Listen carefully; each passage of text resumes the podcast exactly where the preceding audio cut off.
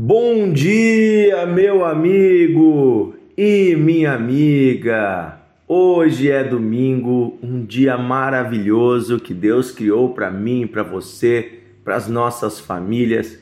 É dia também de estarmos com a família de Deus, de nos reunirmos com o povo de Deus, de ir à igreja, de ser igreja. Que esse domingo possa ser um, um dia maravilhoso para você e para sua família. Você já ouviu aquela passagem bíblica em que Jesus diz que uh, é mais fácil um camelo passar no buraco de uma agulha do que um rico entrar no reino dos céus? Você já ouviu essa passagem? Você já entendeu o que ela significa? Tem pessoas que acham que, que isso é uma expressão de Jesus dizendo que os ricos não podem entrar no reino dos céus. E, e isto é uma, uma interpretação errada. E eu quero hoje compreender esse texto junto com você. Vamos ler, está em Lucas capítulo 18, versículo 24. Uh, ah, diz assim: Jesus, vendo assim triste, disse: Quão dificilmente entrarão no reino de Deus os que têm riquezas porque é mais fácil passar um camelo pelo fundo de uma agulha do que entrar um rico no reino de Deus. E os que estavam ouvindo disseram: Sendo assim, Senhor, quem poderá ser salvo? Mas Jesus respondeu: É impossível dos homens. Desculpa, os impossíveis dos homens são possíveis para Deus. Os impossíveis dos homens são possíveis para Deus. Vamos pegar o contexto aqui deste momento. Jesus estava andando com os discípulos na rua, no caminho vem um rapaz, um jovem muito rico, se prostrou diante de Jesus e disse: Bom mestre, o que eu preciso para entrar no reino dos céus? E Jesus disse: Olha, guarda a lei, guarda os mandamentos, obedece o que está escrito na Bíblia. Ele disse: Olha, eu tenho feito isso desde criança. Jesus olhou para ele com amor, diz a Bíblia, e disse: Filho, só te falta uma coisa. Vai, vende tudo que tu tem, dá aos pobres, então terás um lugar no reino. Depois vem e me segue.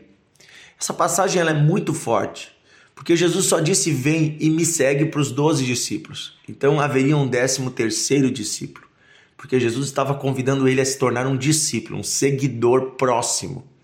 Porém, para se tornar esse seguidor, ele precisava ir, vender tudo que tinha e dar aos pobres. É interessante que a nenhum dos outros discípulos Jesus disse isso. Jesus não disse isso nem mesmo a Mateus, que era um cobrador de impostos e também era rico. Por que será que Jesus pediu a este homem para vender o que tinha? Porque certamente o amor deste homem estava no dinheiro. E o primeiro mandamento da Bíblia é, né, o primeiro mandamento, segundo Jesus, é ama o teu Deus acima de todas as coisas. E o dinheiro estava acima de Deus no amor dele. E o teste foi esse. Jesus disse: "Vai e vende o que tu tem". E ele não quis. Aí ele recuou. Por quê? Porque ele amava mais os seus bens materiais, o conforto que ele tinha, o status que o dinheiro lhe dava, do que andar com Jesus. Muitas vezes há coisas em nossa vida que estão nos atrapalhando de andar com Deus. Às vezes é, são coisas materiais e outras vezes são pecados, são práticas, são atitudes que temos, são coisas pecaminosas que fazemos e que nos afastam de Deus. E Deus está dizendo: larga isso, mas o nosso amor está mais no prazer do pecado do que em Deus. Às vezes são mágoas, ressentimentos que temos com pessoas e Deus está dizendo perdoa, mas ah, nós temos mais alegria em guardar aquilo e em ficar lembrando do mal que nos fizeram do que em agradar a Deus. Então aqui Jesus está falando especificamente da questão do amor aos bens materiais. O próprio Jesus nos diz que o amor ao dinheiro, o amor às riquezas é a raiz de todos os males. O problema não é ter dinheiro. O problema é amar o dinheiro. Quando você ama algo, esse algo te possui. Porque você passa a servir a esta coisa. Se eu amo a Deus, Deus me possui e eu estou servindo a Deus. Se eu amo ao dinheiro, o dinheiro me possui e eu estou servindo ao dinheiro. E aí Jesus vem na parte onde ele fala do camelo e do buraco da agulha. E ele diz: olha, é mais fácil um camelo passar do que um rico entrar. E por que, que Jesus está fazendo essa comparação? Por que, que Jesus está comparando um rico ou uma pessoa que está longe de Deus com um camelo e com um buraco de uma agulha? Você já vai entender. Para começar, a agulha aqui, gente, não é essa agulha de, de costurar que a gente tem em casa. Naquela época, agulha era o nome dado a uma pequena porta que existia para entrar pelo muro das cidades. Não sei se você sabe, mas no tempo antigo as cidades tinham muralhas em volta, muros que protegiam as cidades. E nos muros havia uma porta grande feita de madeira. E havia também quando essa porta fechava, e essa porta ela fechava geralmente à noite, se abria na porta de madeira uma pequena portinhola que existia, ou uma outra porta que havia no muro, cavada no próprio muro de pedra. E essa porta era bem menor, ela era no máximo de 1,60m de altura e ela era estreita que só passava uma pessoa por vez. Por que isso? Para impedir que um exército invadisse a cidade à noite, ou que bandidos entrassem. Ficavam guarda do lado da porta e só podia entrar uma pessoa por vez.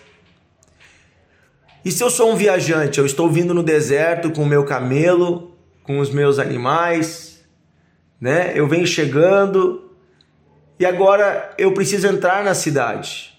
Eu entro tranquilo, mas e o meu camelo? Gente, um camelo é um animal alto e a cabeça dele é mais alta ainda.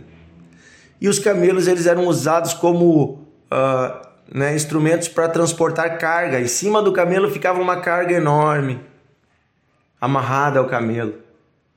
Detalhe: para o camelo entrar, ele até poderia passar pela porta, mas primeira coisa, teria que tirar aquela carga. Teria que tirar aqueles sacos que estavam amarrados nele, aquela bagagem, teria que tirar toda ela antes. Segundo, o camelo ia ter que se ajoelhar. Não sei se você já viu o camelo, ele consegue se ajoelhar e andar ajoelhado. É uma das formas que o camelo faz para as pessoas poderem subir nele, ele se ajoelha e é a forma também que ele faz para tomar água. E aí então, além de se ajoelhar, o camelo teria que abaixar a sua cabeça e atravessar então por aquela portinhola, sem a bagagem, de cabeça baixa e ajoelhado.